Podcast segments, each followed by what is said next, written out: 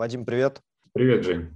Что, у нас сегодня по плану очень животрепещущая, актуальная и э, навсегда хайповая тема я так считаю, да, это упражнения.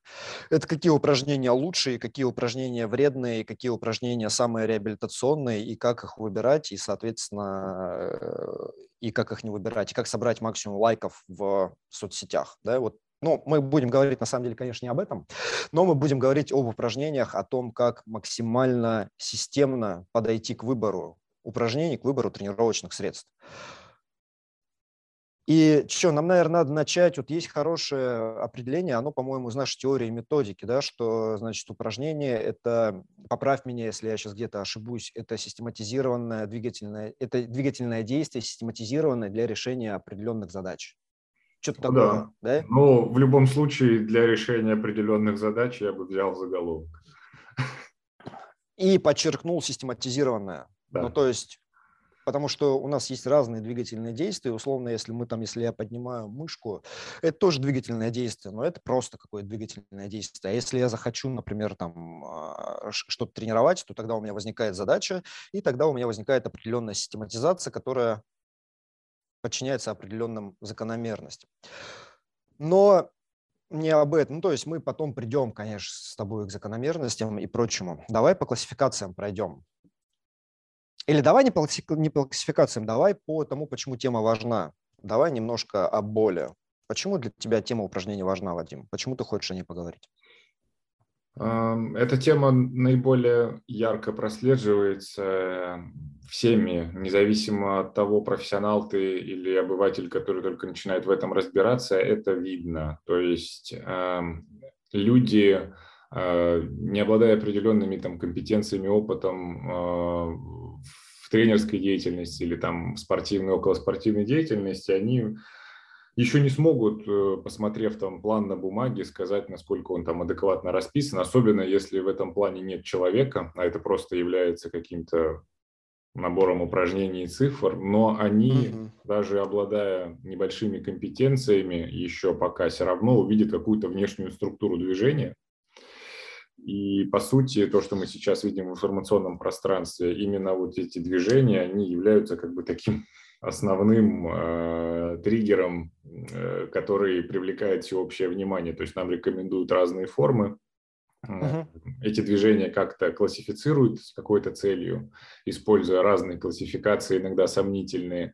Но многие специалисты, причем уже даже не новенькие, часто испытывают такой глубокий внутренний диссонанс, когда они принимают те или иные решения. То есть, с одной стороны, у них есть определенная уверенность в своих действиях, потому что там они сами изучали вопросы, где-то этому учили, а, и с другой стороны, есть еще там определенные гуру, да, которые говорят часто да, противоречивую информацию, что именно это и нельзя использовать, или это там как-то неправильно.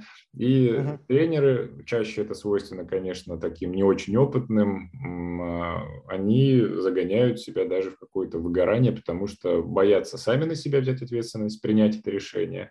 Вот, постоянно оглядываются там на кого-то, где-то что-то, и в результате, возможно, сильно объединяются объединяют тренировочный процесс собственный и э, тренировочный процесс своего подопечного. Угу. Согласен. И что еще важно, это то, что когда, когда какие-нибудь авторитеты, гуру и прочие предлагают свою единственно верную трактовку, как нужно что-то там делать или как нужно развивать какое-то качество, они еще и вольно-невольно вовлекают массы, скажем так, в какие-то вот эти войны, да, где это все выглядит как война остроконечников и тупоконечников, вот как типа правильно разбивать яйцо, да, вот с тупой стороны или с острой стороны. И здесь точно так же, там, один говорит, что нет, присед со штангой на спине должен быть всегда с высоким положением, другой какой-нибудь говорит, и причем есть, я узнаю даже там американских экспертов, которые говорят, что единственный вообще имеющий смысл способ делать присед со штангой на спине, это, в принципе, лифтерский стиль со, со штангой на спине низко, вот, широкая постановка, тазово-доминантные и прочее. То есть таких полно, да, нам говорят, что становые тяги вредны, и они для дебилов, другие говорят, и надо делать там все, например, в 3D, там спирально закручиваясь, используя слинги и чего угодно еще. Вот, а им, соответственно, там противники кричат, что нет, это все чепуха, и нужно делать только вот, вот так. И когда, ну, споры это всегда весело, особенно если ты не участвуешь в нем, а смотришь со стороны, да, вот, но а, проблема в том, что спорят люди, которые дальше имеют, скажем, доступ к человеческим телам, то есть тренируют людей, и те решения, которые они принимают по выбору тренировочных средств и прочее, если они базируются на основании того, что они э, решают тут в этих холиварах, то ну, вот это может быть или просто непродуктивно, или иногда вредно. Да? И когда возникают плохие упражнения? Ну, когда, собственно, люди не, не знают, как использовать тренировочные средства и думают, что если какое-то упражнение выглядит классно, значит, оно классно действует, что, очевидно, не так.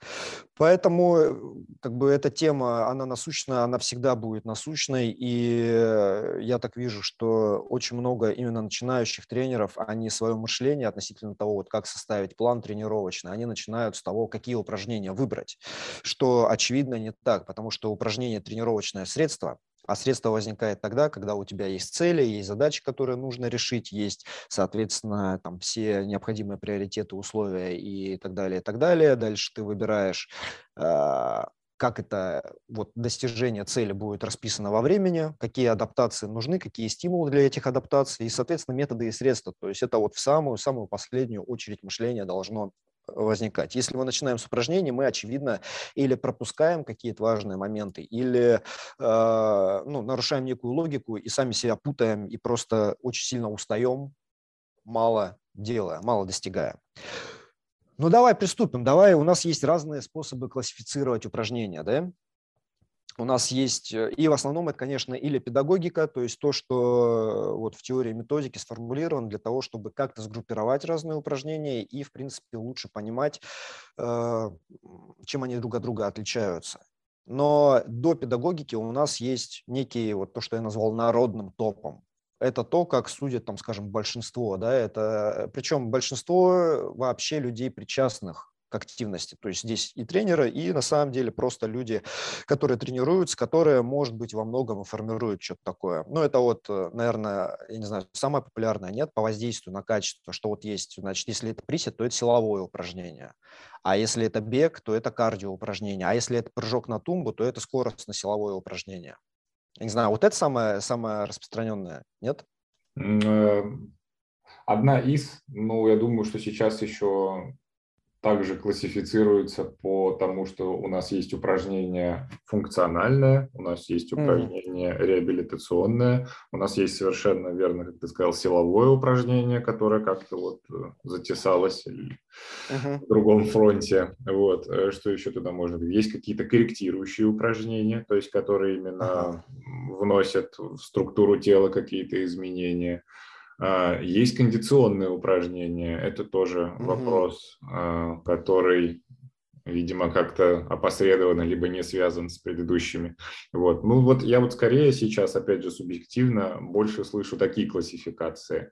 Э, вот то, что uh-huh. ты назвал силовое, кардио, там скоростно-силовое, мне кажется, это вот в моей личной жизни это вот ближе, наверное, к 10 годам ранее вот такая классификация была. Она наверняка где-то сохранялась и устоялась, но вот сейчас, вот как я говорю, при, примерно, на мой взгляд, этап вот этих последних 5-6 лет, когда очень активно вот ворвалась вся эта тема с фасциями и со всем прочим, вот как-то вот ушло вот в такую классификацию, на мой взгляд, но это субъективно. Угу. Но тут на самом деле я с тобой согласен. Я до сих пор слышу, что если прыжки на тумбу, то значит они точно развивают мощность. Угу. сколько бы ты их ни делал, даже если это 150 прыжков, это все равно будет вот скоростная сила. А если это присед, то это всегда, соответственно, силовые качества. И если ты даже делаешь много каких-то приседаний с легким весом, то у тебя не может развиваться там а, адаптация на выносливость, потому что это же силовое упражнение. Причем я даже слышал от врачей, что очень интересно Вот, но есть еще другие, да. Вот если накидал прям списочек, что, например, мы можем классифицировать упражнения по виральности, то есть по тому, сколько лайков они собирают в Инстаграме или где-нибудь, если ты их выкладываешь.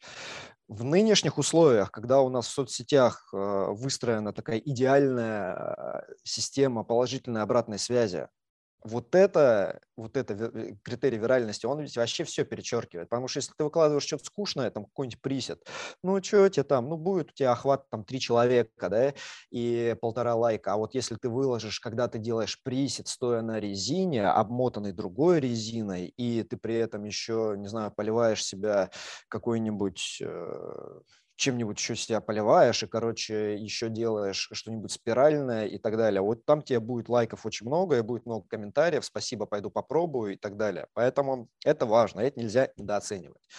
Еще есть э, очевидная классификация, это вредные упражнения, самые опасные упражнения и лучшие упражнения, ну там надо подставить для чего, да. Вот, независимо от других критериев, вот они просто или вредные, или лучшие. Есть у каждого тренера свои личные, просто любимые упражнения и нелюбимые. Может, он их умеет делать, потому он нелюбимый. Может, он просто привык, может быть, там еще что-то. Это вот к вопросу, что каждый, как там, а, как там, каждый сверчок хвалит свой шесток, или я, я чуть-чуть... Как, есть это... каждая лягушка хвалит свое болото, там много чего, да, да. Короче, каждый, каждый, да, человек, каждое существо, оно хвалит то, что для него является близким. И вот мы с тобой чуть рассуждали перед записью подкаста, что есть еще, наверное, классификация, когда упражнение, оно классифицируется по обоснованности чужим авторитетом. То есть если мы выбираем упражнение, а вот насколько нас похвалят другие специалисты или не похвалят, да, или осудят. Это важный момент, потому что, опять-таки, если мы э, что-то куда-то выкладываем или прочее, мы хотим какого-то одобрения, то это может играть существенную роль. И многие люди так и делают. А вот этот говорил, что надо вот так, а вот этот говорил, что вот так не надо. Да? И это мы возвращаемся к войнам остроконечников и тупоконечников. Это почему важно не к авторитетам каким-то прибегать, а важно просто руководствоваться критериями, критериями, которые не зависят от личного мнения моего, твоего или чего угодно еще, да, позволяют конкретному человеку выстроить свое мышление, сделать его ну, в этом плане независимым от э, когнитивных искажений других людей. Короче, это народная, народная классификация. А есть еще то, что нам позволяет ну, действительно систематизировать. Да? Это классификация по двигательным паттернам или шаблонам, когда мы выделяем группы там, приседаний, когда у нас есть смещение общего центра тяжести вверх-вниз с сгибанием а, в бедрах, с сгибанием а, голеней и голеностопов у нас есть наклоны, когда у нас есть преимущественно сгибание в тазобедренных суставах, да, и общий центр тяжести, он не столько вниз идет, сколько назад и немного вниз. У нас есть жимы, когда мы отталкиваем от себя что-то или себя отталкиваем от опоры, ну, в разных векторах, вот во всем диапазоне, да. У нас есть тяги, когда мы притягиваем себя к чему-то или что-то к себе притягиваем, опять-таки во всех, э, во всей амплитуде, которая доступна плечу. Мы можем что-нибудь метать или бросать, и ну вот мы буквально там в понедельник, короче, несколько дней назад с Темичевым Георгием выложили подкаст про виды спорта, где есть метание и какие требования к плечу предъявляются там, да, и там всегда есть ротация корпуса и, соответственно, ну, определенная такая специфичная биомеханика. В ударах что-то схожее, но чуть по-своему, потому что не хочешь что-то бросить, а хочешь ушатать кого-то. И мы, наверное, можем выделить. Но это вот в англоязычной да, э, классификации, там есть у них твист, скручивание. Uh-huh. Вот, но как бы я не совсем понимаю скручивание, потому что оно а, объединяет и разнообразные метательные бросковые элементы, да, там есть скручивание, но оно в то же время не описывает, например, какие-нибудь другие движения туловища, там, не знаю, боковое сгибание или что-то еще такое.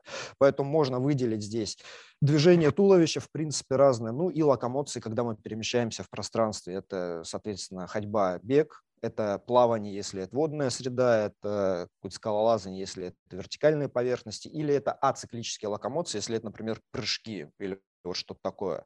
Mm-hmm. Ну, или брахиации, если это там какой-нибудь OCR, значит, мы да, все... Да, да, лазания много, когда, да, такого, да, да. Mm-hmm. Лазающие по этим. Вот, опять, тут надо, надо понимать, что это, как любая классификация, она условная.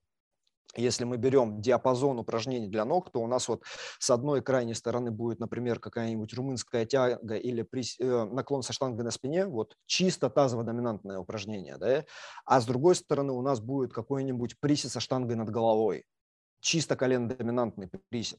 А когда мы начнем сближаться, то у нас в какой-то момент у нас здесь будет, допустим, тяга трэп-грифа, которая вполне себе колено-доминантная, а здесь у нас будет присед со штангой на спине низко или присед с весом на поясе, который будет достаточно тазово-доминантный. Короче, оно одно переходит в другое. И некоторые люди здесь любят спорить, а вот это упражнение – это что? Это скорее присед или это скорее тяга? А, и тут надо, друзья, сразу типа остановиться, сделать паузу, вдох, успокоиться и понять, что это на самом деле не важно, потому что важно только то, какая у вас задача и как вы ее будете решать, а не как назвать упражнение. А, поэтому любая классификация, она должна вам помочь. Если она вас путает, отбрасываете, пробуете другую. Есть классификация по количеству вовлеченных подвижных звеньев, там много суставные упражнения, односуставные упражнения а, мы можем выделить а, по степени воздействия, да, глобального воздействия, регионального, локального. Вот, можем классифицировать, как в спорте, по специфичности спортивным действиям. Ну, то есть соревновательные упражнения, специально подготовительные, которые воспроизводят элементы соревновательных и готовят к ним. И э, общеподготовительные, которые вот закладывают некую базу, да, некая база – это то, что возведено в кавычки, это то, где люди тоже любят э, заходить в тупик.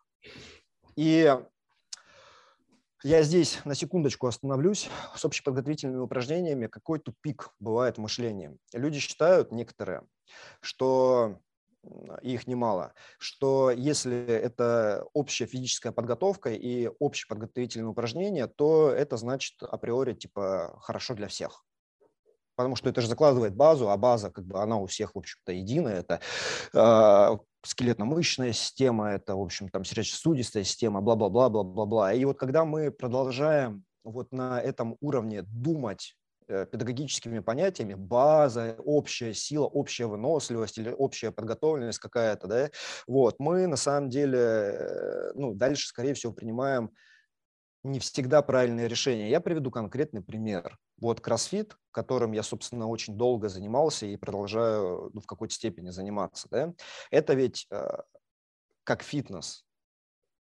Это там что-то там элитный там тренинг, бла-бла-бла, вся вот эта чепуха. Но как спорт, это спорт физической подготовки. То есть это спорт, в котором соревнуются общеподготовительными упражнениями. По крайней мере, так это постулировалось раньше, да, ну и как бы до сих пор. И э, общеподготовительные – это значит классно, и все должны делать. И следующая мантра, которая возникла вот в кроссфите по этому поводу, это то, что потребности людей отличаются не качественно, а количественно. То есть качественно все делают общеподготовительные упражнения, типа всем кайфово.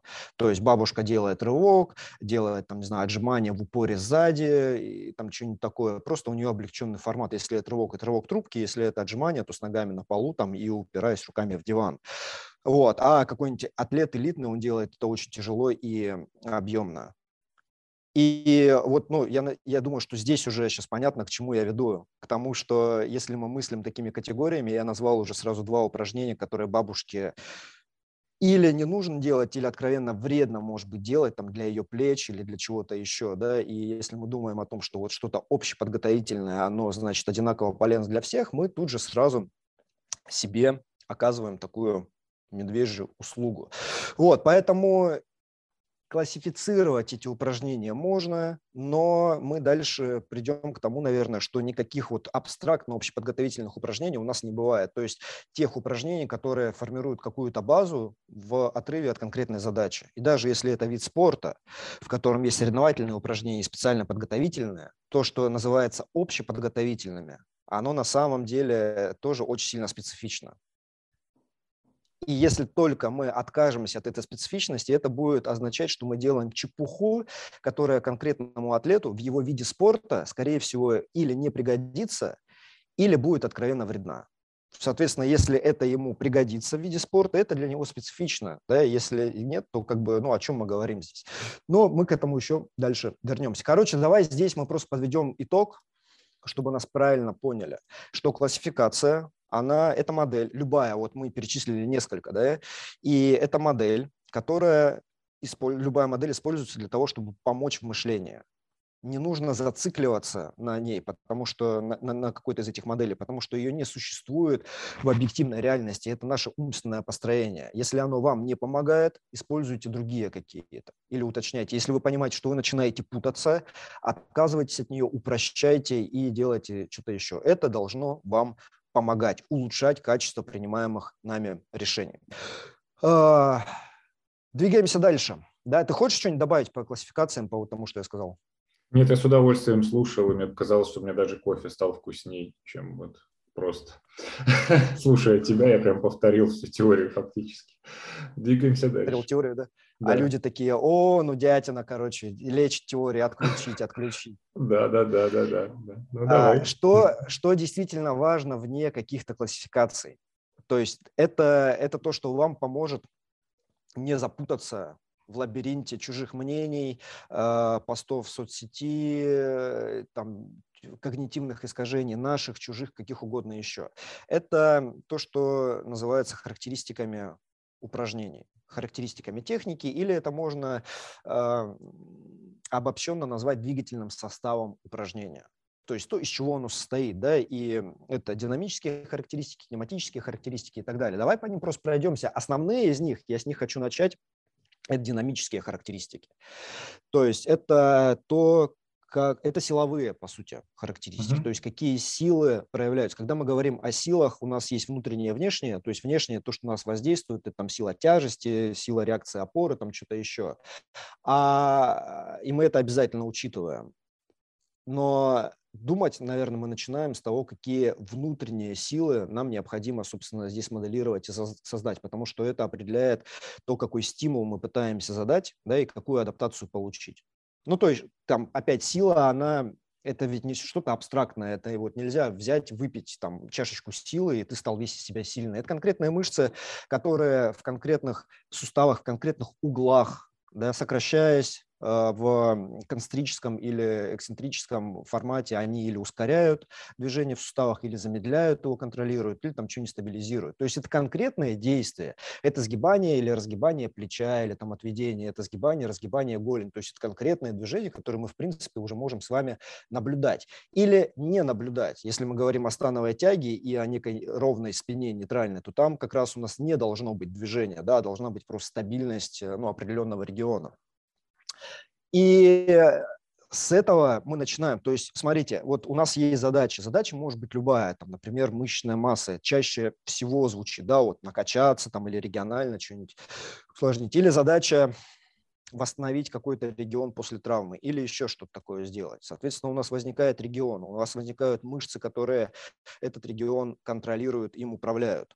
А помимо мышц у нас возникают еще мягкие ткани, которые, соответственно, или посредством которых мышцы крепятся к костям, или которые соединяют кости региона между собой и прочее, у нас возникают определенные вектора. Да? Но это следующее, это вот эти пространственные характеристики, где у нас есть амплитуда, которая характеризуется величиной, направлением, вот, и в которой мы можем выделить еще там начальные, конечные позиции, и э, которая может быть прямолинейной или там криволинейной. Ну, криволинейность, она может быть там постольку поскольку, а ее амплитуда, ну, ее величина, например, да, ее траектория, это, собственно, то, что важно. Это дает нам понимание того, в каких векторах мы работаем, какие а, Короче, как, как реализуются динамические характеристики, да, вот, вот это все. Дальше есть скоростные или пространственно-временные характеристики, где у нас есть скорость, есть ускорение.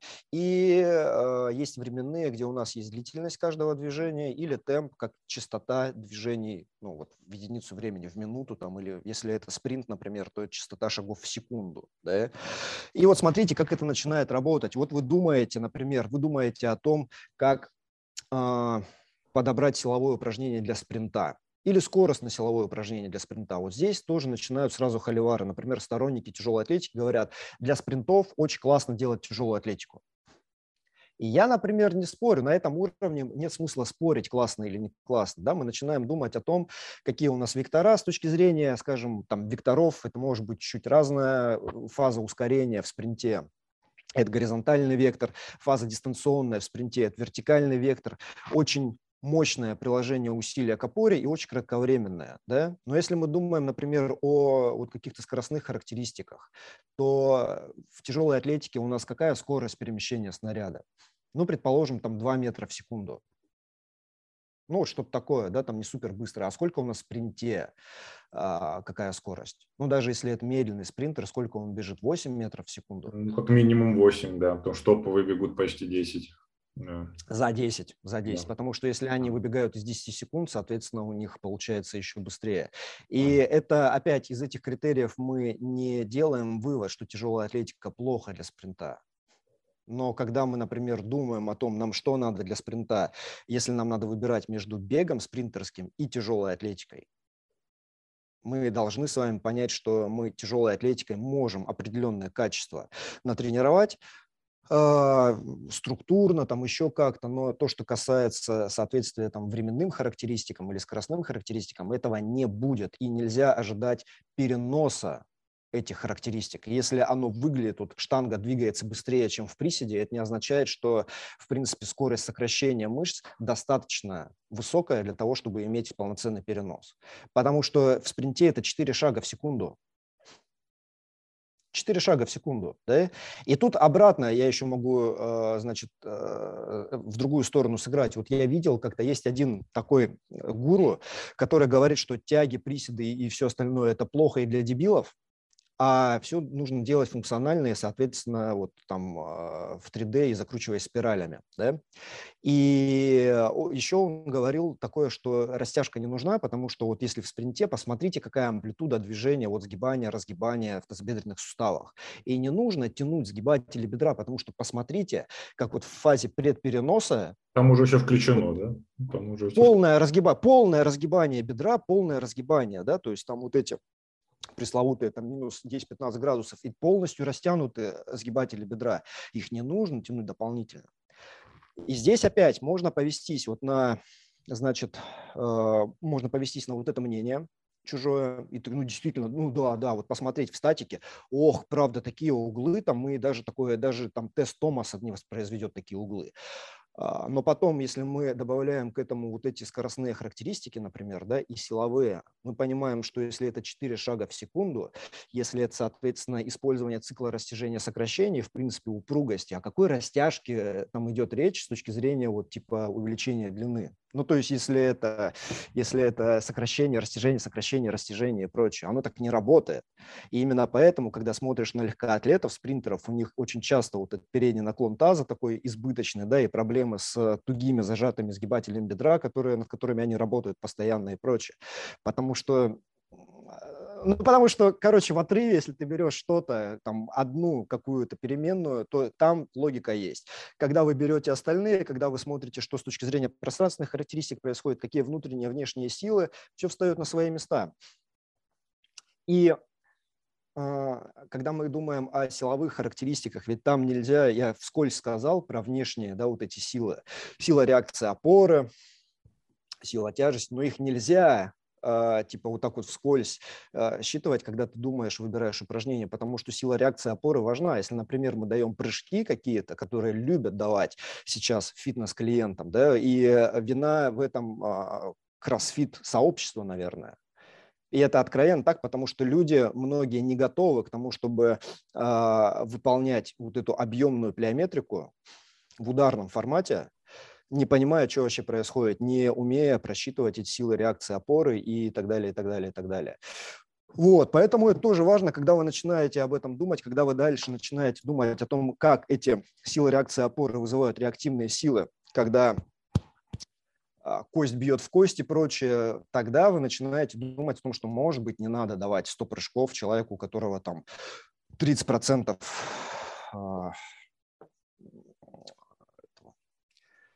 жировой массы лишней.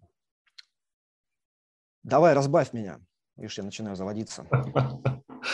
Это хорошо, когда, говорится, уже не был конспект, а я сижу с этим сдолбанным макетом, где тут видно это только подвздошную, как говорится, кость. Это очень, очень, очень серьезно добавляет авторитета. Да, да, да, да, да. да.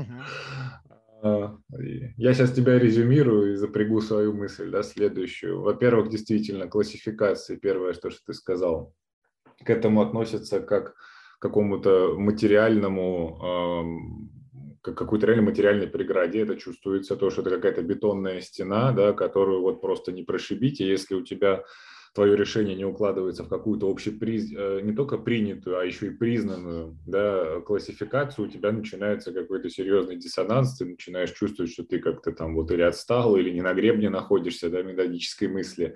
Это действительно, ну, неправильно, потому что это объект нашей психики, как и любая другая мысль, и если она тебя ограничивает э, в том, чтобы решать конкретные задачи, от этого необходимо совершенно верно спокойно отказываться и плевать, кто является основоположником этой классификации и насколько авторитетен этот человек, ты несешь ответственность за другого человека, и твои мозги должны думать об этом человеке, а не о классификации.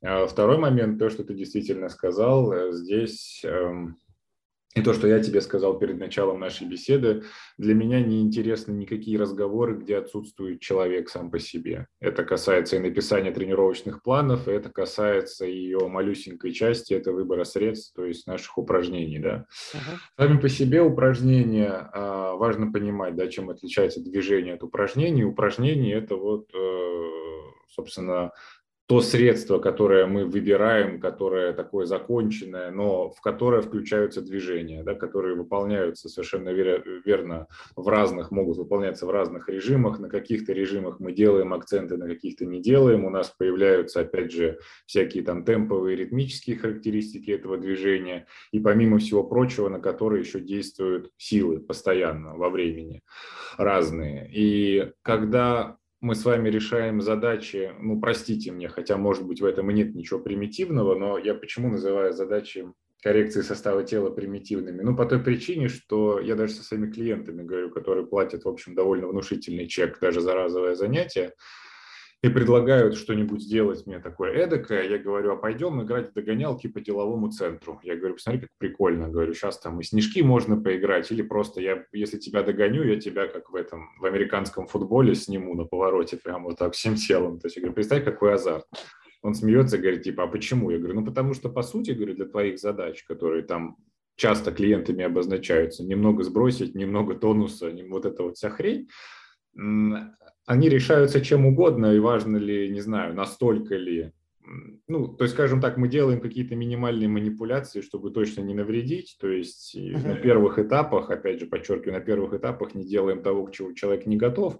В перспективе, возможно, его к этому готовим, может быть, никогда и не готовим, кто знает, выбор каждого. Uh-huh. Но это решается. Когда вопрос начинает конкретизироваться, то есть в твоем случае кроссфит, в моем случае скорее, наверное, футбол, потому что этому было много отдано, и сейчас на любительском уровне у меня тоже есть определенные задачи интересные, на мой взгляд, э, ситуация начинает э, сразу меняться, да, потому что здесь появляется контекст, и решение необходимо принимать уже более точно и всегда чаще. Это можно померить, как-то измерить и э, определить, насколько решения были сделаны правильные. Что получается касаемо движений и опять же классификаций, и опять же касаемо авторитетов со стороны часто сталкиваешься с э, мнениями о том, что, например, вот там то или иное движение, да, вот это движение не делаем, потому что там плечо силы для поясничного отдела большое. Или потому что здесь вот большой э, крутящий момент в коленном суставе, это тоже нежелательно.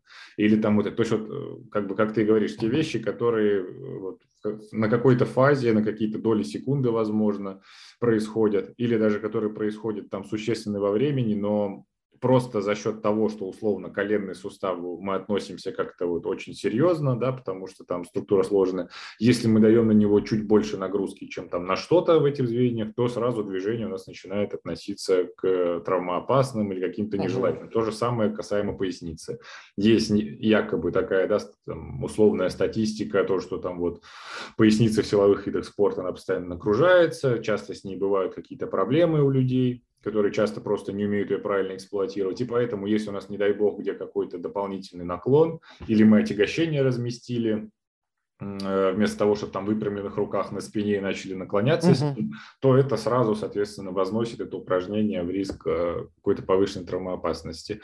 Ну, я не буду как бы этих людей осуждать, я просто на свой взгляд скажу, что этой классификации тоже, ну, немного оторваны от реальности, потому что они не являются определяющими. Если брать один единственный mm-hmm. параметр, там, не знаю, действительно этого плеча силы на тот какой-то регион или момента там крутящего в суставе, э, и отбрасывать все остальное, отбрасывать там условно специфику или, от, или отбрасывать факторы, например, со стороны нашей там центральной нервной системы, которые, ну, опять же, то есть как бы мы с тобой не рассматривали само по себе упражнение, да, и с позиции анатомии, э, и с позиции биомеханики, если мы отойдем от влияния факторов, да, которые являются как бы там регулирующими со стороны нашей там центральной нервной системы, мы все равно не получим адекватной картины. То есть это вопрос комплекса, требующий комплексного рассмотрения. Если вы не принимаете во внимание там навык э, человека или отсутствие навыка, то опять же сделать э, точный выбор будет затруднительно.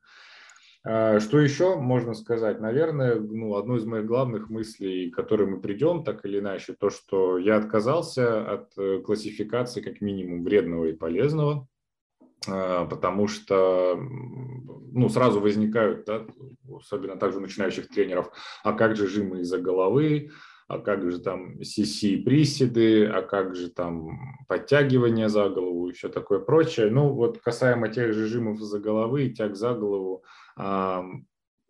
Является ли обязательным или нет, но я не знаю, но на примере OCR Games этих, э, которые ты приводил или в записи, да, уже, или мы с тобой обсуждали, да, там огромное количество лазер, лазательных вот этих движений, при которых плечевой сустав часто оказывается в не самом выгодном положении. Иногда... То есть буквально вот это вот движение. Да, да есть, буквально вот это движение, то есть когда руки и фронтальной плоскости, и в горизонтальной плоскости сильно смещаются, это происходит под действием разных векторов, и под действием силы тяжести, и под вектором мышц, которые пытаются стабилизировать этот плечевой сустав.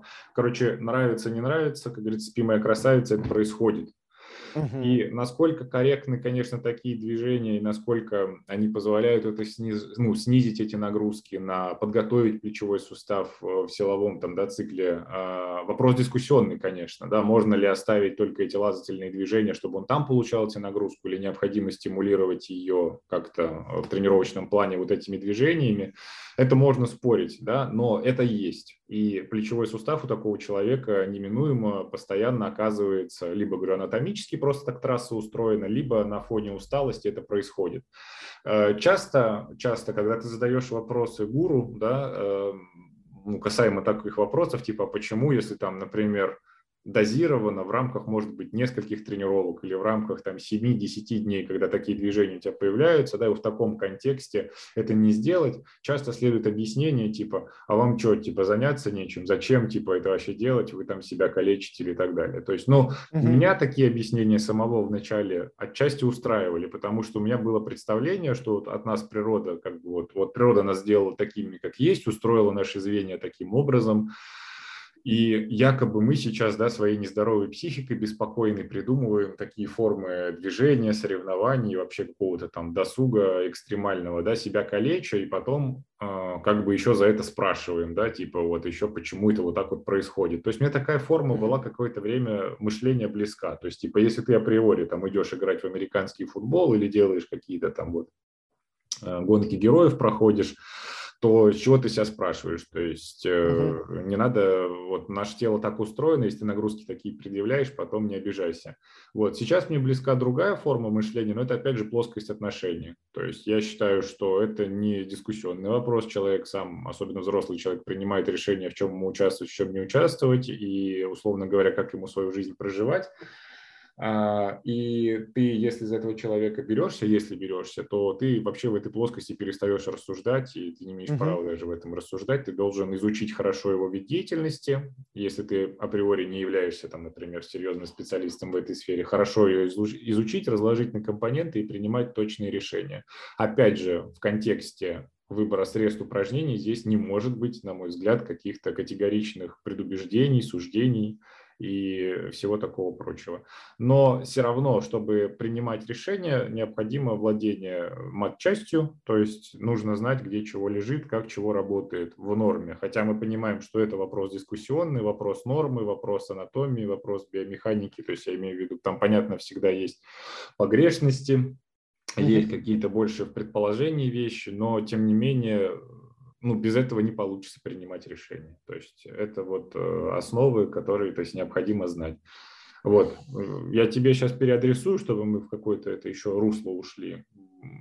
Как бы я, я сейчас еще хотел подчеркнуть, то, что вопрос отношений не является первичным вообще к этому, ко всему. То есть у нас стоят цели, задачи, а, если ты их не разделяешь, просто ну, не нужно. Да? То есть, ну, uh-huh. вот на примере да, игрового вида спорта, это вот сейчас для меня показало мое отношение к фитнесу как вот к вещи, которая там не должна навредить, э, которая должна только улучшать качество жизни, которая должна быть такая в хорошем смысле, наверное, тепличная, да, то есть вот какие-то понятные формы движения, контролируемые, то есть там нагрузка в тех диапазонах, которые условно там снижают нагрузки на опорно-двигательный аппарат и большей частью там вот э, нагружает да, какой-то мышечный компонент. То есть я вот на это так смотрел. Но опять же, жизнь ставит в те условия иногда, что тебе становится как бы невыносимо скучно и под рядом других факторов, да, и ты хочешь в чем-то участвовать, и эта деятельность, там, на, данном случае футбола, да, показала то, что, например, пренебрежение определенными движениями, связанными с тренировкой и мышц живота, и, по сути, внутренней группы бедра, и глубоких ротаторов бедра, оно привело к тому, что система не готова, и эти uh-huh. как бы детали начали очень быстро скрипеть и изнашиваться. То есть и э, ну, здесь опять можно теоретизировать сколько угодно, предъявит тебе жизнь эти факторы вообще в нынешнее время или не предъявит, но мы с тобой это обсуждали в других подкастах. Может не предъявить, и ты будешь на стуле сидеть ровно всю оставшуюся жизнь, и у тебя всегда будет достаточно бургеров, и речь не об этом. Вот. Речь в том, что есть категоричное суждение, например, в контексте мышц живота тех же самых, да, то, что их следует или не следует тренировать, или если вы их тренируете, то тренировать их ровно нужно так и не иначе. Что только там, статика. Там, да, там только статика, например. И, и когда ты сталкиваешься с реальной жизнью, да, когда ты сталкиваешься с игровым видом спорта, где есть специфический режим работы, где также... Пом...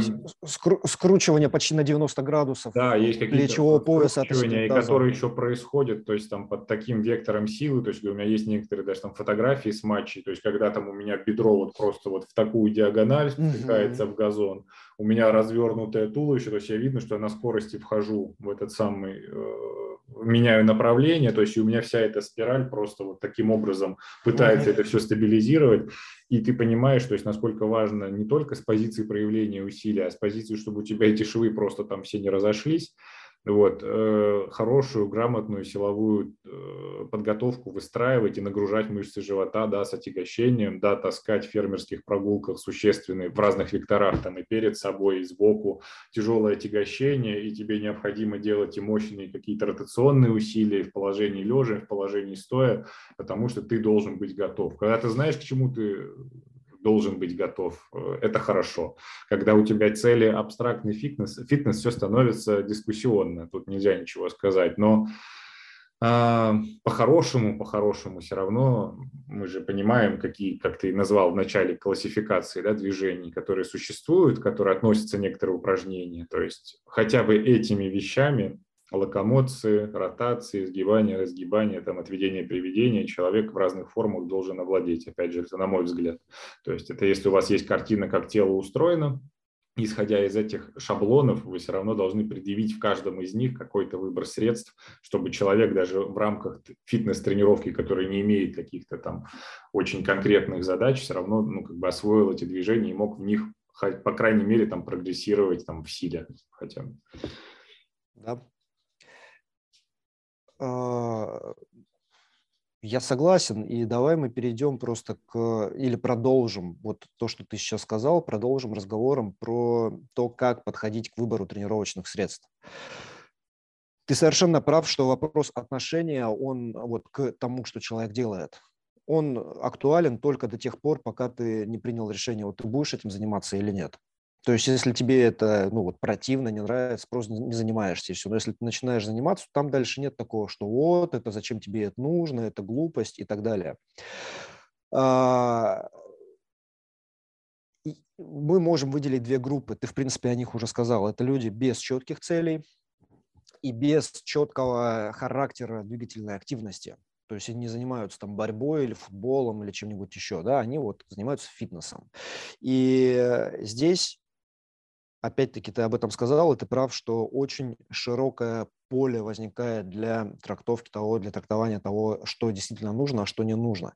Но если мы хотим э, ну, максимально спокойно, скажем, к этому вопросу отнестись, то мы можем перекрыть то, что связано с приседами, с наклонами, жимами, тягами, движениями туловища, не ограничивая скручиваниями, а в принципе думая о том, чтобы у нас был наработан контроль над позвоночником. То есть мы произвольно могли его стабилизировать и произвольно могли, э, в общем, контролировать движение, когда это необходимо.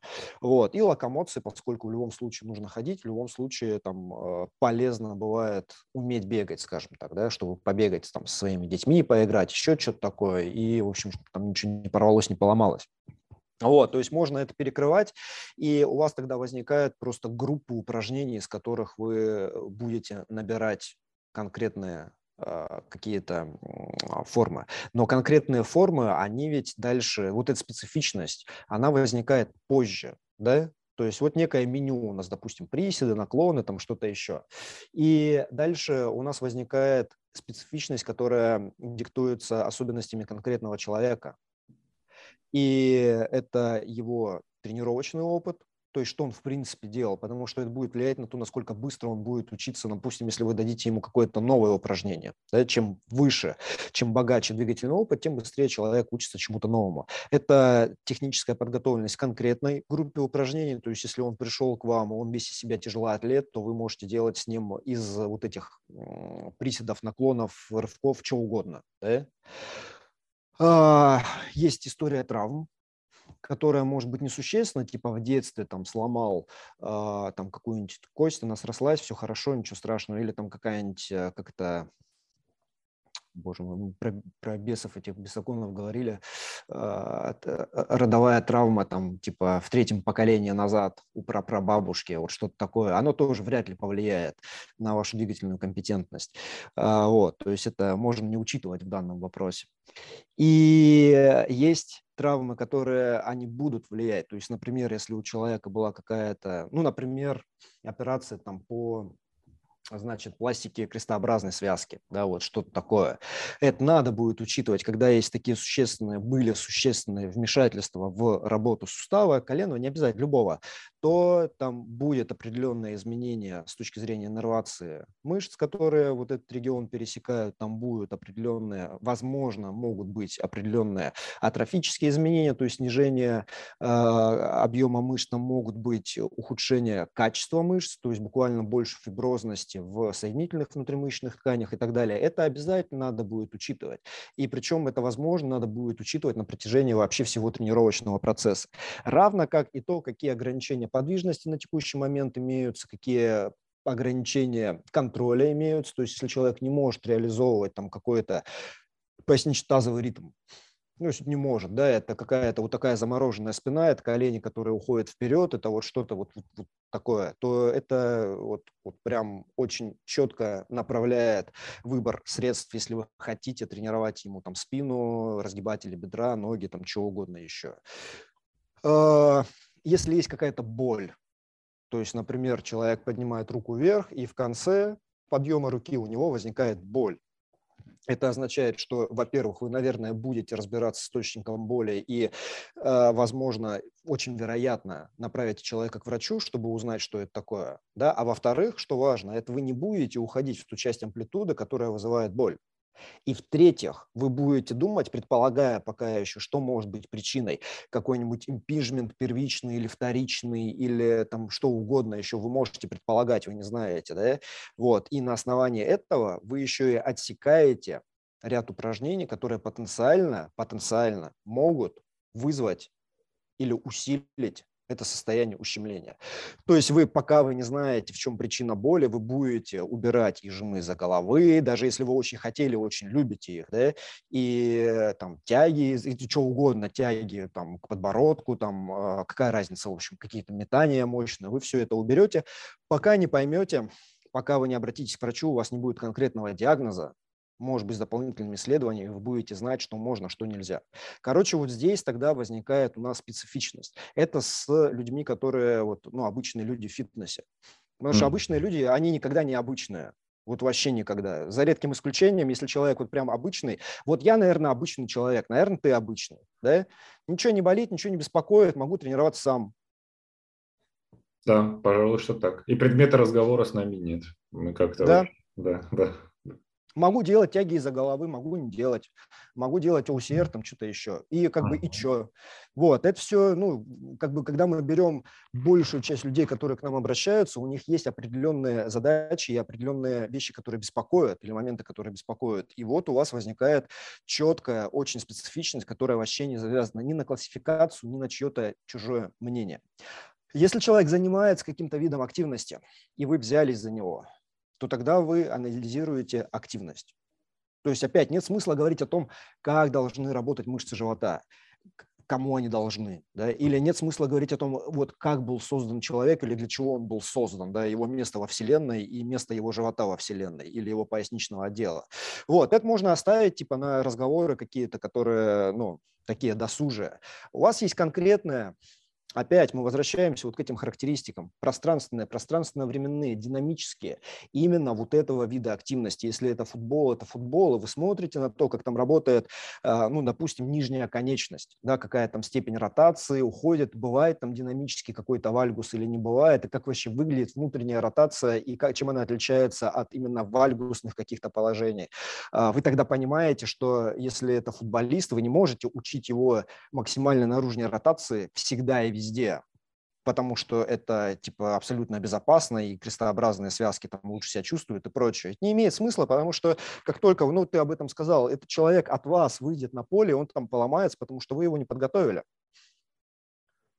И более того, может быть, вы, ну, не вы, не вы, а не очень а, как-то опытный тренер, быть может, еще думая вот, руководствуясь благими намерениями, да, мы будем избегать внутренней ротации, чего-то вальгусного и прочее, будем делать только это. И дальше мы еще и используем агрессивную перегрузку и, короче, косячим с подбором нагрузки и мы перегружаем определенные структуры, которые их, в принципе, не надо было нагружать. Не догружаем те, которые надо было. Человек приходит со склонностью к травме чрезмерного использования в одной ситуации, и он не готов к каким-то острым моментам, его ткани не готовы, которые неминуемо возникают в конкретном виде спорта. А потом мы удивляемся, ох, как раз к тому, что ты сказал, недавно был разговор с девушкой-тренером по плаванию. Она рассказывала о своем прошлом, а, как э, их физическая подготовка э, строилась, например, вокруг движения э, стиля плавания брасом, они, mm-hmm. их тренер заставлял приседать с отягощениями э, со специальным, прям таким критичным выраженным вальгусом. Mm-hmm. То есть они приседали со штангой и специально э, допускали вот этого смещения мощного костей голени внутри и вот вставали. При этом у нее у самой удаленный низк Угу. Вот, в одном из коленных суставов. То есть это то, что ты говоришь. То есть, во-первых, без учета вообще факторов среды, в которых она происходит, да, эта нагрузка. Во-вторых, с дополнительным отягощением. Во-вторых, вот именно в таких прям форсированных э, углах. Но якобы из представлений тренера, видимо, было то, что структура якобы похожа, раз у нас происходит такой, да, да, это вот это то, что ты сказал, это супер важно, потому что вот мы сейчас нач, начали говорить о специфичности, и здесь то, что происходит часто, это когда люди путают специфичность со схожестью. А, это, а это не одно и то же. Это вот как теплое и мягкое. Это совершенно разные моменты. Потому что схожесть – это вот тот пример, который ты сейчас привел, да, когда… Что внешне а, вроде бы похоже. Внешне, да. внешне похоже, да. но без учета того, ну, действительно, среда ведь разная. Соответственно, там в одном случае в плавании там реактивные силы, они, конечно, есть, но они минимальные, они вовсе не такие, как если ты с весом, противодействуя там силе тяжести, опускаешься вниз, поднимаешься вверх, там отраженные силы и упруги. Короче, вот это вот все, да, совершенно разная картина. То есть внешне может выглядеть, типа ты даже если по углам посмотришь, да, там похоже, но, но нет. И тут есть еще один момент. Это то, что бывает так, что тебе нужно обходить по широкой дуге вот эту схожесть. И тут вот пример опять вот эти бросающие виды спорта. То есть волейбол, гандбол, водное поло, а, вот эти виды спорта, где, в принципе, есть подъемы рук над головой, типа плавания того же, да, там надо понимать, есть избыточное использование вот этих позиций, этих движений и всех тканей, которые вовлечены в движение. я смотрел по гандболу да, в какой-то высшей лиге, но не сейчас, а там лет 15 назад до 45 тысяч бросков в год. Да, да, да, да. Это, И это при том, что уровень, да. уровень игры вырос с тех пор, то есть это только выше может стать сейчас, да, да? и вот есть вот эти, соответственно, цифры, то есть у нас есть сезон, который длится там большую часть года, есть игры, которые нельзя пропускать, и есть вот этот объем, который человек в любом случае делает. И тогда вот специфичность. Мы о чем думаем? Мы думаем не о том, чтобы воспроизвести все углы, которые вот они вот, вот это все воспроизвести и так тренировать, да, типа максимальное отведение, максимальная ротация и там еще что-то типа супер реактивно делать.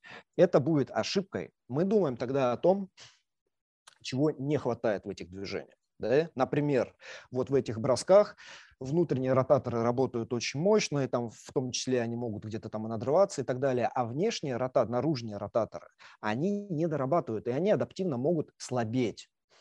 Это означает, к примеру, что нам нужна как минимум коррекционная нагрузка, потому что если они слабеют, у нас ухудшается баланс мышц, которые стабилизируют плечо, а наружные ротаторы стабилизируют плечо в любом случае. Да, там они могут его вращать, могут не вращать, но они его всегда стабилизируют. То есть они всегда mm-hmm. участвуют в стабилизации. Mm-hmm. И это означает, что для нас, для броскового вида спорта, хотя там нет очень выраженной роли наружных ротаторов, тренировка наружных ротаторов является очень специфичной с точки зрения профилактики травматизма.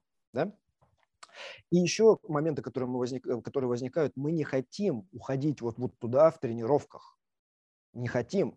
И мы не хотим вот сюда уходить в тренировках. Поэтому для таких людей мы не делаем жимы стоя, мы не делаем какие-то полноамплитудные вертикальные тяги. Мы можем делать гибридные формы, то есть избегая концов амплитуды, да, но в принципе тренируя мышцы, которые у нас сгибают плечо или разгибают плечо или что-то еще. То есть мы думаем о том, какие, как укрепить мышцы, которые выполняют работу при бросках или где-то еще, но не перегрузить участки амплитуды и, соответственно, ткани определенные, которые и так перегружены специальным видом активности. И вот вам специфичность. Вы тогда понимаете не так, что все должны делать жим стоя, да, или, не, или никто не должен делать жим стоя. Это как бы ну, чепуха. То есть когда вы думаете о вот таких вещах, вы тогда понимаете, когда его можно делать, когда его нельзя делать, и когда его э, обязательно нужно делать, если это там какой-то там тяжелый атлет или кто-то еще, да. И тогда отпадают, сейчас еще меня чуть это, я прям чувствую, что меня бомбит. Давай, давай, а, давай, дай себе волю. Значит, да, одна из концепций, которые гуляют, я периодически вижу, что вот эта целевая тренировка для манжеты ротаторов, она не нужна, потому что, я сам об этом уже сказал, да, потому что манжета, она активна во всех упражнениях, где задействован плечевой пояс, плечелопаточный комплекс, и, соответственно, поскольку она там активна, то ее не нужно тренировать. И можно здесь повестись на конкретного авторитета, который это заявляет, или авторитетов, которые это заявляют. А можно подумать тогда, что критерий выбора упражнений он никогда не единичен. То есть это не так, что вот нам нужно, чтобы активность создать какую-то вращательная манжета, да, потому что, а вот, вот в многосуставном упражнении манжета активна, значит, нам больше ничего не нужно. Не так. Мы думаем о том, какие дополнительные возможности нам дает упражнение, если мы даем целевую работу. Это укрепление соединительных тканей и внутримышечных соединительных тканей, сухожилия становятся крепче, да, а, например, те же наружные ротаторы, они у нас вплетаются между делом в капсулу, и усиливают ее, и это усиление структурное, то есть оно не какое-то вот там какая-то абстрактная сила, да, или какая-то там координация, это буквально структурное укрепление за счет там коллагена и всех этих белковых моментов. Вот, и одного этого достаточно, чтобы делать целевую работу такую. И дальше ты думаешь, а в многосуставном движении будет стимул для того, чтобы наружная э, вот там наружные ротаторы, они там э, стали гипертрофированы. Может быть, да, если у человека все в порядке, у него все хорошо с иннервацией там, и так далее.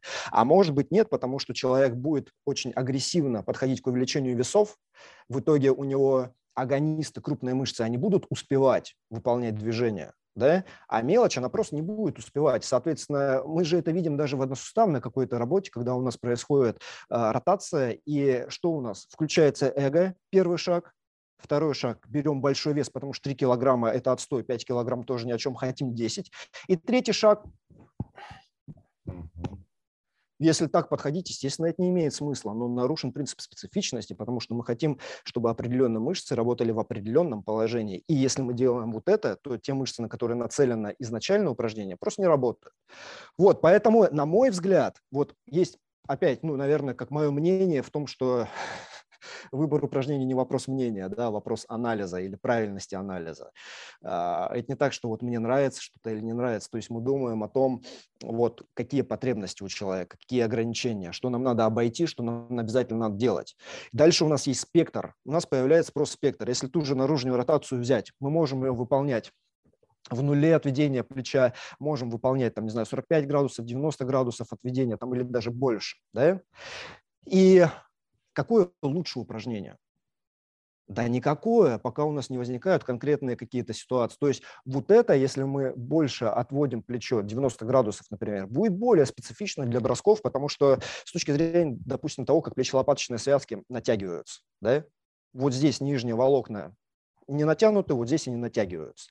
Соответственно, если мы хотим задать еще а, стимул механотрансдукции для того, чтобы у нас там капсула усилилась, мы можем это сделать. Но если мы предполагаем, что она может быть перегружена и там могут быть микронадрывы, мы не будем это делать. Если у нас болит плечо, мы боимся уводить его вверх, потому что там что-то снадосное, да, то мы можем делать спокойно в нуле отведения, тренируя мышцы, не достигая биомеханической специфичности по углам, обходя ее, но решая какие-то другие задачи.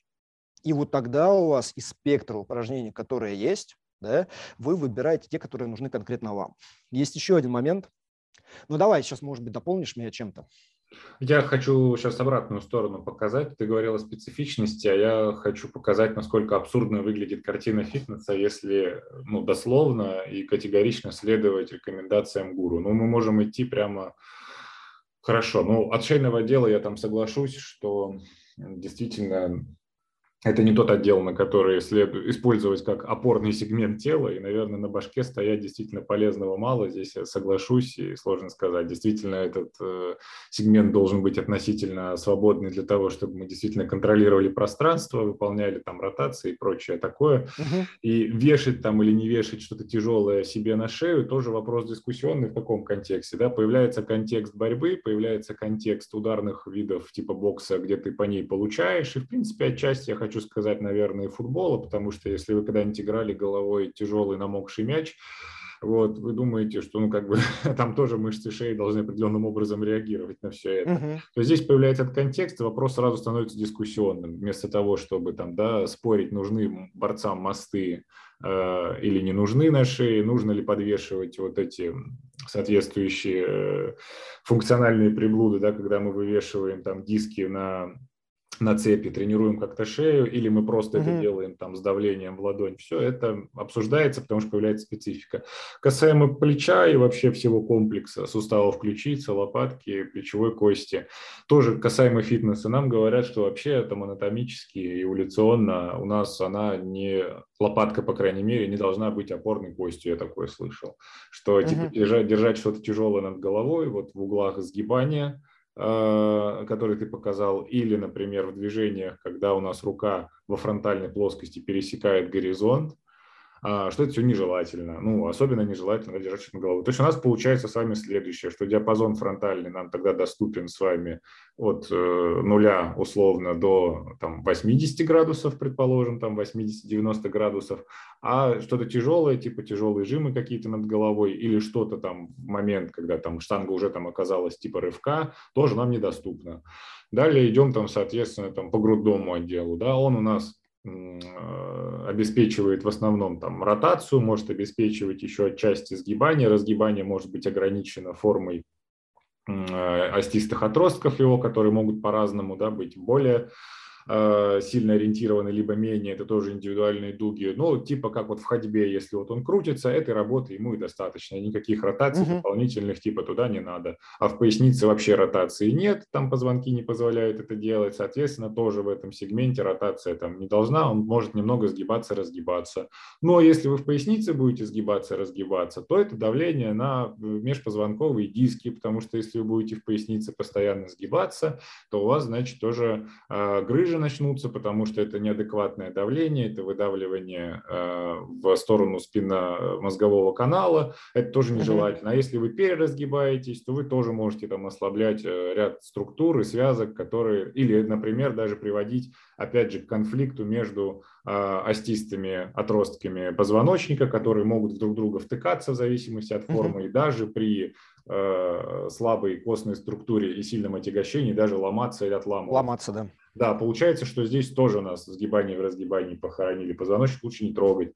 Мышцы живота, получается, что тоже работать они у нас должны только как э, мышцы, которые стабилизируют, и значит мы только поперечку трогаем, и все остальное у нас связано только с дыханием, чтобы диафрагма у нас там нормально работала. Все остальное, если вы хотите живот просто там не жрите, не надо их развивать, у вас пресс и так есть. Дальше идем опять же по всяким ротациям. Да? Ротации бедра, особенно когда у вас там какая-то нагрузка, могут увеличивать, вернее уменьшать какую-то там площадь соприкосновения там, головки бедренной кости суставной впадины свертлужной. Более того, она у вас может анатомически как-то отличаться по определению, mm-hmm. быть менее устойчивой. Вы себе можете сделать вывих тазобедренного сустава там, или что-то себе разломать. Соответственно, ротации тоже недопустимы, потому что, не дай бог, что... Ну, про коленный сустав что и говорить. Тоже острый угол под нагрузкой, глубокий сет тоже нельзя, поэтому надо садиться. Колено-доминантная форма не очень, а тазодоминантная mm-hmm. форма не очень, потому что поясница под нагрузкой, поясница поясницу ушатаете. Ну и, соответственно, остается стопа, который тоже нельзя не вальгусировать, потому что это сразу убивает коленный сустав и выше вообще всю систему сразу заставляет работать неправильно. Вот. И получается, что у нас с тобой, что нам ни хера нельзя делать вообще по сути, потому что все, что мы пришли, у нас получается какой-то небольшой диапазон отведения плеча, небольшой там диапазон сгибания, разгибания плеча, потому что разгибать сильно назад тоже нельзя, потому что у тебя плечо, смерть тоже сразу. Смерть тоже будет.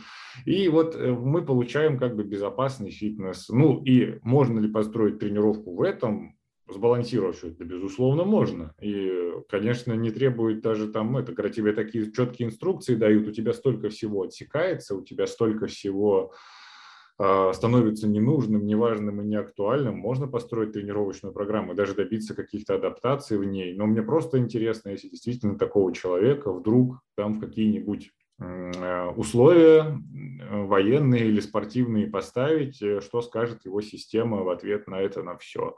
Или вообще даже элементарные какие-то вещи, нога поехала на льду, или спускался с горы, или поднимался, или мало ли чего там от кого убегал.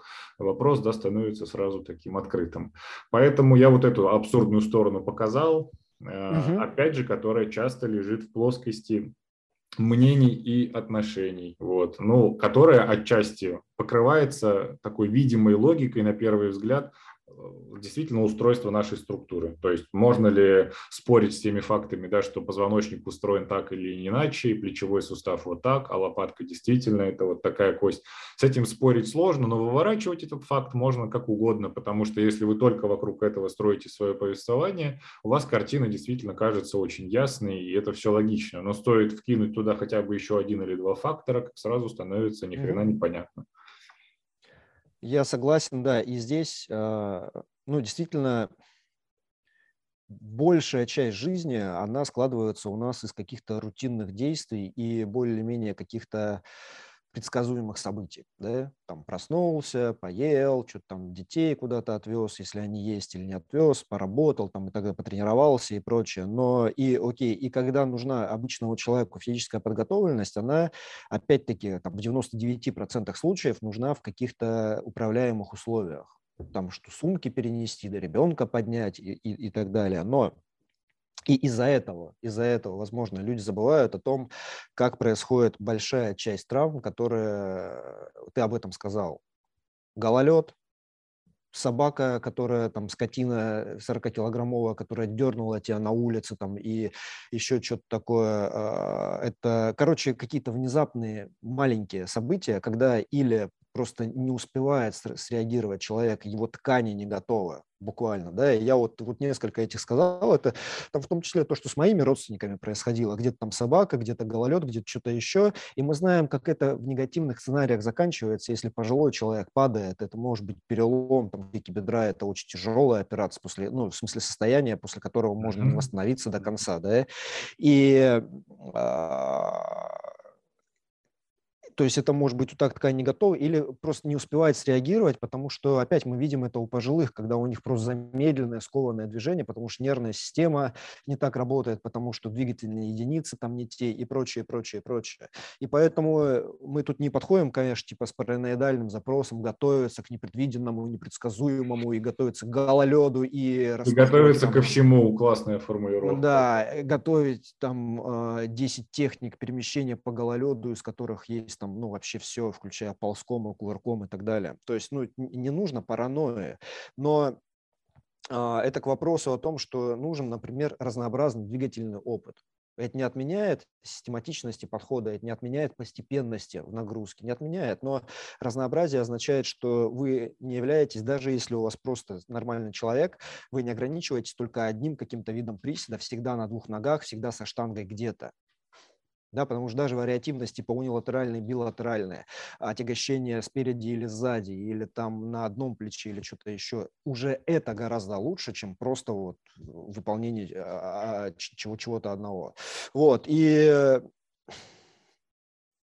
ну, в этом плане просто надо мыслить шире. Просто надо мыслить шире. Это не так, что мы там, вот, это опасно, это, это совсем нельзя делать, потому что, если честно, мы не знаем, да, там не, не человеком создан человек, к счастью. Ну, то есть там эволюция, в общем, гораздо более сложная такая система, которая создала нас. Если бы мы были такими хрупкими, как нас некоторые пытаются убедить, человечество бы сейчас не существовало просто не существовало, потому что невозможно вот пройти через, продраться через вот эти тысячелетия там, жизни в, э, в гармонии с природой, которая пытается тебя съесть, да, там ежеминутно.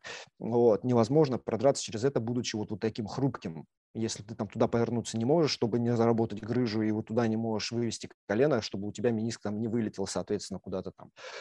Вот, поэтому, а, поэтому это не так, но в то же время это не является каким-то благословением для того, чтобы делать всякую дичь, потому что люди, ну, определенно, они нас сейчас слушают, такие, да, да, да, и пойдет там головой втыкаться в пол на каких-нибудь джиманиях стойки на руках, да, типа я не такой уж и хрупкий. Вот, и я соглашусь с головой, они выглядят так, что голова у нас эволюционно создана для того, чтобы на ней стоять, не выглядит шея так, чтобы там переносить на нее вес тела, не выглядит. Ну, поэтому вот я здесь склонен даже авторитету эволюции, на самом деле вот здесь я склонен вопросе довериться следует. Да, да, да. да вообще, а, вообще, когда думаешь об эволюции, там многие моменты какие-то проясняются. Вот, один, один важный момент, который мы еще не сказали, это когда мы выбираем упражнение. Вот есть у нас специфичность, да, то есть вот мы там про, про вращение плеча, допустим, говорили. Есть у нас понимание специфичности, есть у нас комплекс упражнений, просто перечень упражнений, которые можно делать. Из этого перечня упражнений есть те, которые из, перечня специфичных упражнений да, для конкретного человека. Есть те, которые мы знаем, как делать, мы знаем двигательный состав, и мы можем научить. И есть те, которые мы или до конца не понимаем, вот просто не понимаем. То есть, если я понимаю, как вот так проходит ротация плеча, а так что происходит, а что с лопаткой, не знаю. Ну вот, допустим, я не знаю, да, значит, я не делаю. Или если я не могу научить, если единственный э, методический прием, который в этом плане у меня есть, это делай вот так вот, я тоже не использую. Ну, то есть из большого спектра. То есть, смотрите, у нас есть бесконечное количество упражнений. Из них для конкретной задачи мы выбираем спектр специфичных. Из этого спектра специфичных мы пропускаем его через фильтр того, что мы можем чему мы можем научить, и что мы можем контролировать, то есть ну, видеть, видеть отклонения какие-то и так далее. Да? И у нас сужается этот выбор. И дальше из этого выбора мы еще э, отсекаем те упражнения, которые потенциально слишком сложные.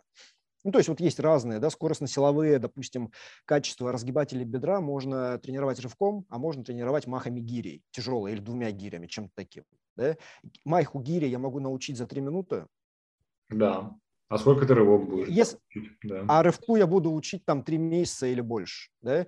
И тут дальше вопрос, типа, может быть, человек хочет научиться делать рывок. Окей, я буду его постепенно вести через подводящие упражнения, бла-бла-бла.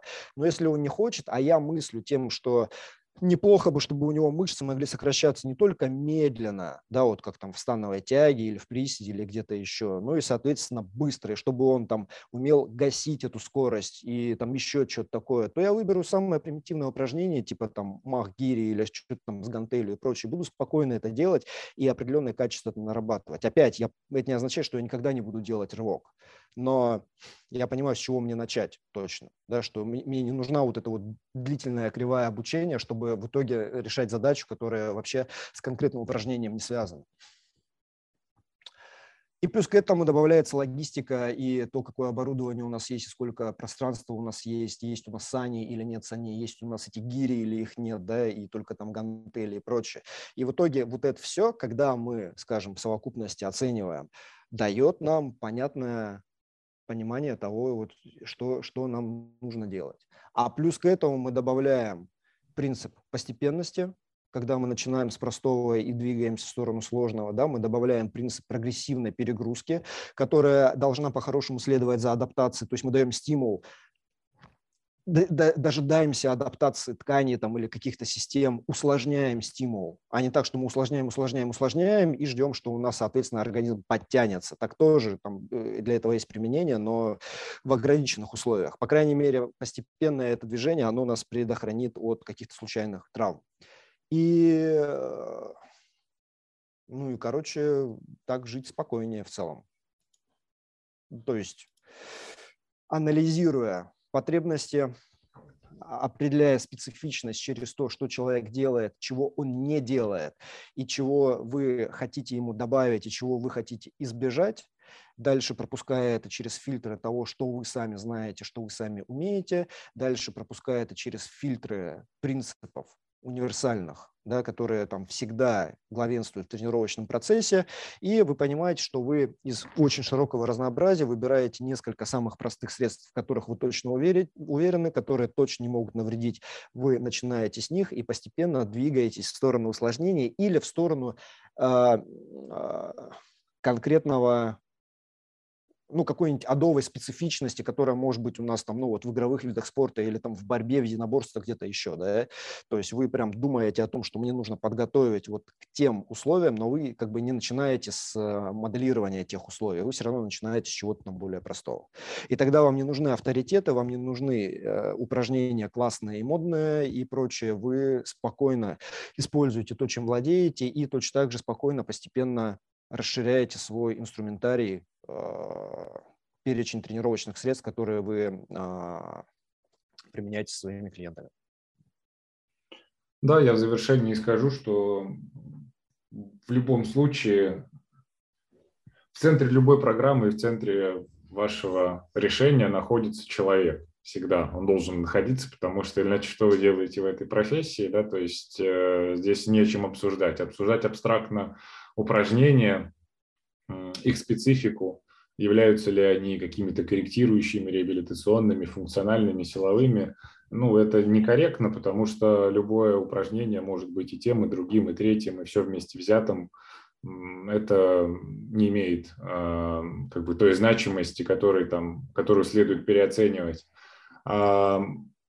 Если вы не, ну, если вашей задачей действительно является там, помочь человеку э, с решением тех или иных задач, добиться каких-то целей, а, а не просто постоять в оппозиции по каким-то модным вопросам, да, и которые всегда заканчиваются по большому счету какой-то задачей просто там, простите мой французский, обосрать другого, да, а не прийти к какому-то действительно конструктивному решению.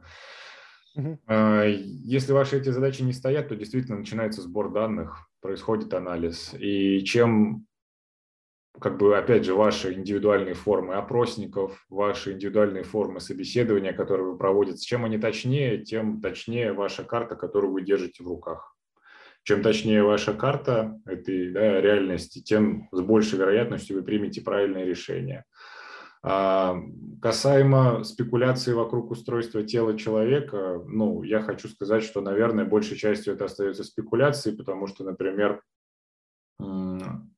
есть человек, которого я уважаю как ученого, как вообще страстного человека, это Станислав Владимирович Дробышевский, на лекциях которого я очно многократно был на разных курсах. Вот, у меня даже его э, книга на столе, им подписанная, мне подаренная, вот есть анатомия антрополога. Человек, который ну, реально превосходно разбирается в своем вопросе, очень узком, антропологов вообще мало, в принципе, кто этим занимается.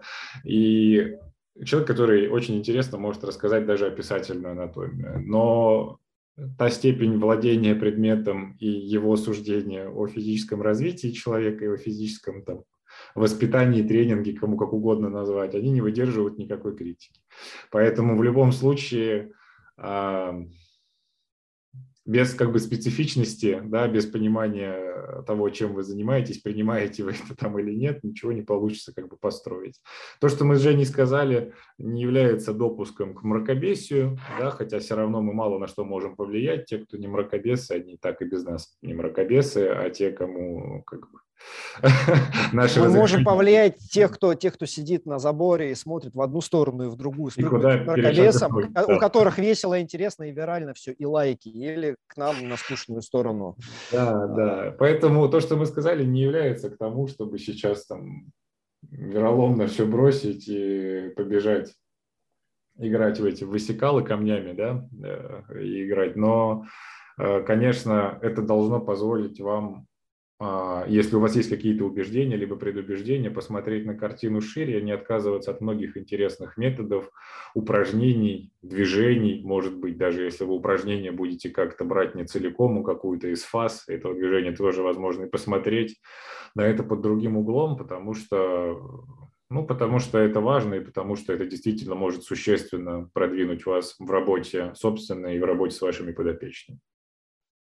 Да, я вот ты опять сказал про эти реабилитационные и прочее, и я вспомнил, что мы вроде хотели это адресовать, и, наверное, не адресовали более подробно, но в заключение я просто что хочу сказать. Вот эта наружная ротация, о которой я говорил, да? Так вот это. Это может быть силовым упражнением, если вы прогрессивно увеличиваете вес постепенно, и э, у вас будет развиваться сила наружных ротаторов. Это может быть кондиционным упражнением, если вы выполняете в многоповторном режиме с резинкой долго, нудно там, и так далее. Это может быть профилактическим упражнением, да, преабилитационном, если у вас человек занимается там чем-нибудь вот, вот таким, и вы даете ему наружные ротации, чтобы у него не болело плечо. Если у него заболело плечо, у него там какой-нибудь тендинит надосной мышцы или там тендинит, не знаю, просто вот, а, значит, импижмент, что-то такое, это может быть реабилитационным упражнением. Может быть. Будут разные дозировки. Если силовой формат, там будет много веса, реабилитационный, может быть мало, может быть просто эксцентрическая фаза без веса, потому что человек только, э, только руку может контролировать, пока на спуске, и дальше при подъеме вверх ему надо себе помогать, предположим, да? только не так, а, соответственно, наоборот. Э, это может быть вредным упражнением. Если вы грубите с нагрузкой, берете большой вес и начинаете вот что-то такое делать, или у вас головка плечевой кости смещается вперед и что-то со структурами передней части капсулы. Это упражнение может быть а, просто абсолютно бесполезным, если это не специфично вот для того человека, которому вы даете работу, и у него, например, и так есть баланс хороший горизонтальных тяг, вертикальных тяг, жимов таких, жимов таких, и лопаточно-грудной сустав работает очень по-разному, и, в принципе, у него там нет дисбалансов и прочее. И это все одно и то же упражнение. И оно может быть опасным, если вы выполняете, пытаясь воспроизвести какие-то углы и перерастягиваете структуры, да, связочный аппарат там, или капсула, которая и так надорвана от 45 тысяч бросков в год, и вы пытаетесь дать какую-то специфичность, и вы в итоге делаете только хуже. Это все одно и то же упражнение, которое на самом деле является или эффективным средством, или является травмирующим инструментом в зависимости от того, как вы, как мы, как тренеры его применяем. Поэтому вот инструмент становится инструментом, когда мы знаем, зачем он нужен и когда он нужен. Если нет, то мы как ребенок, который попал там в отцовский гараж, видит много классного, типа, о, а вот это что, а вот это что, и в итоге через пять минут у него разбит палец, разбит там магнитофон, разобрана какая-нибудь там колонка и что-то еще, и, соответственно, отец, который там дает ему лещей за каждое по 10 штук. Вот, поэтому давайте не будем такими. И на этом все. На этом все. Большое спасибо за внимание. Да, да, спасибо.